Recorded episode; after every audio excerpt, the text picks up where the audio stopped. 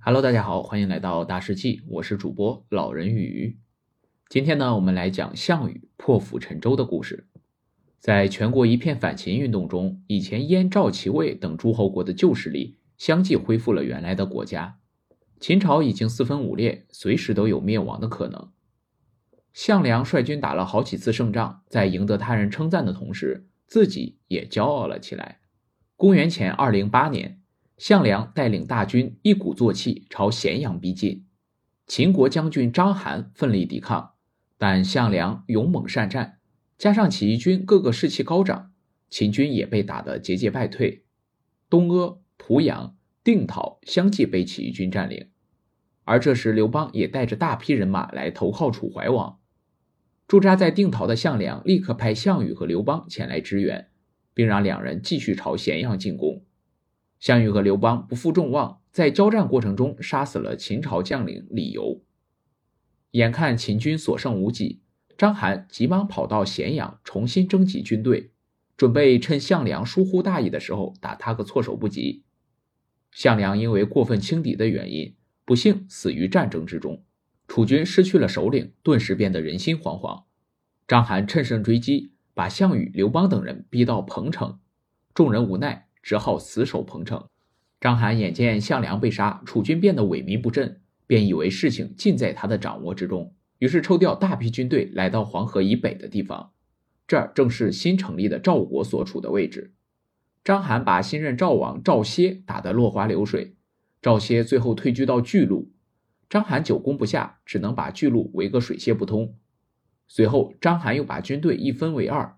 一部分由自己带领，在巨鹿附近囤积粮食，剩下的则由王离领着继续围攻巨鹿。城里的赵歇急得团团转，而城外闻讯赶来的齐国、燕国军队却因为惧怕秦军的实力而不敢出手相救。赵歇只好派人向楚国求救。楚怀王得到消息后，立刻委派宋义和项羽谋士范增一起带军北上。公元前二零七年，宋义带领楚军赶去增援赵国。虽然他是大将军，却是贪生怕死的人，全凭自己能说会道，才博取了楚怀王的认可。宋义从没想过要和秦军打仗，因此军队在到达安阳的时候，他便下令不走了，而且一停就是四十几天。不管将士们怎么提议，他都按兵不动，每天只在军营里喝酒消遣。最后，项羽怒气冲冲地跑来找宋义，非要他出兵。宋义勃然大怒，骂项羽以下犯上。并声称一切军中事务必须听从自己的安排，要是有谁胆敢违抗的话，一律按杀头罪论处。项羽不服，只说宋义不配做将领统帅。宋义冷冷地指责项羽只是一介莽夫，不懂得行军打仗的策略。项羽憋着一肚子怒气，只好无奈地走出营帐。没想到第二天一早，项羽就穿着全套盔甲出现在宋义面前。他最后一次问宋义出不出兵，宋义仍然不同意。于是，项羽拔剑一挥，宋义的人头应声落地。接着，项羽便向全军宣布由他顶替大将军的位子，并吩咐将士们做好出战准备。项羽首先派英布和蒲将军带领一部分军队先抵达巨鹿，自己则留在河边观看局势。王离想着章邯就在不远处驻守，周围诸侯国的援兵也不敢轻易朝自己发动进攻。楚国的军队虽然过了河，想必他们也和别国一样，只能干着急，不敢轻举妄动。城里的赵王歇更是着急，粮食越来越少，如果再得不到援助，恐怕就要饿死在这里了。可是英布和蒲将军一渡过河，就朝王离的军队扑来，秦军还愣在那里不知所措，楚军早就杀红了眼。王离万万没想到楚军竟敢如此大胆，他过于轻敌了。秦军没抵抗多久就败下阵来，英布便马上下令停止战斗，把军队全部带到河边。他这么做一来可以引诱王离和章邯的部队。二来也能帮助项羽顺利渡河。项羽闻听英布和蒲将军打了一场胜仗，喜不自禁。他决定再次出其不意，发动进攻，不给秦军思考和休整的机会。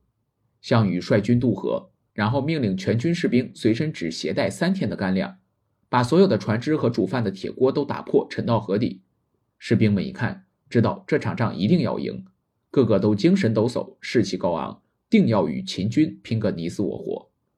项羽首先和范增商量，先去攻打王离，把运输粮草的通道堵住。赵国也随即解放出来。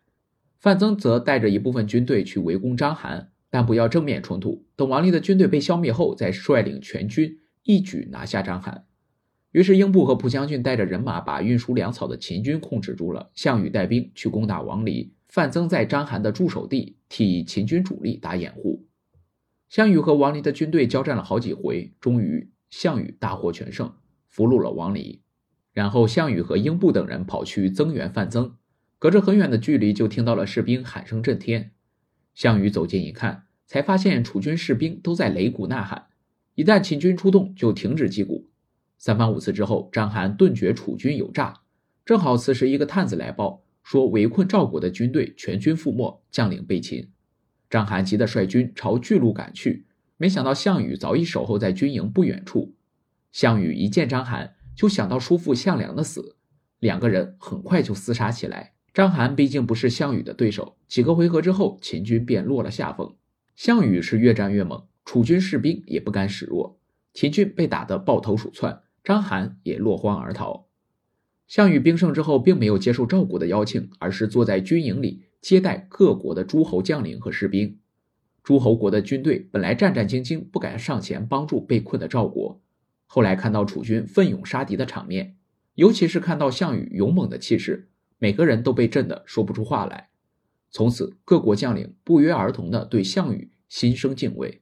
好了，我们今天的故事就讲到这里，欢迎大家评论、点赞和转发，我们下集再见。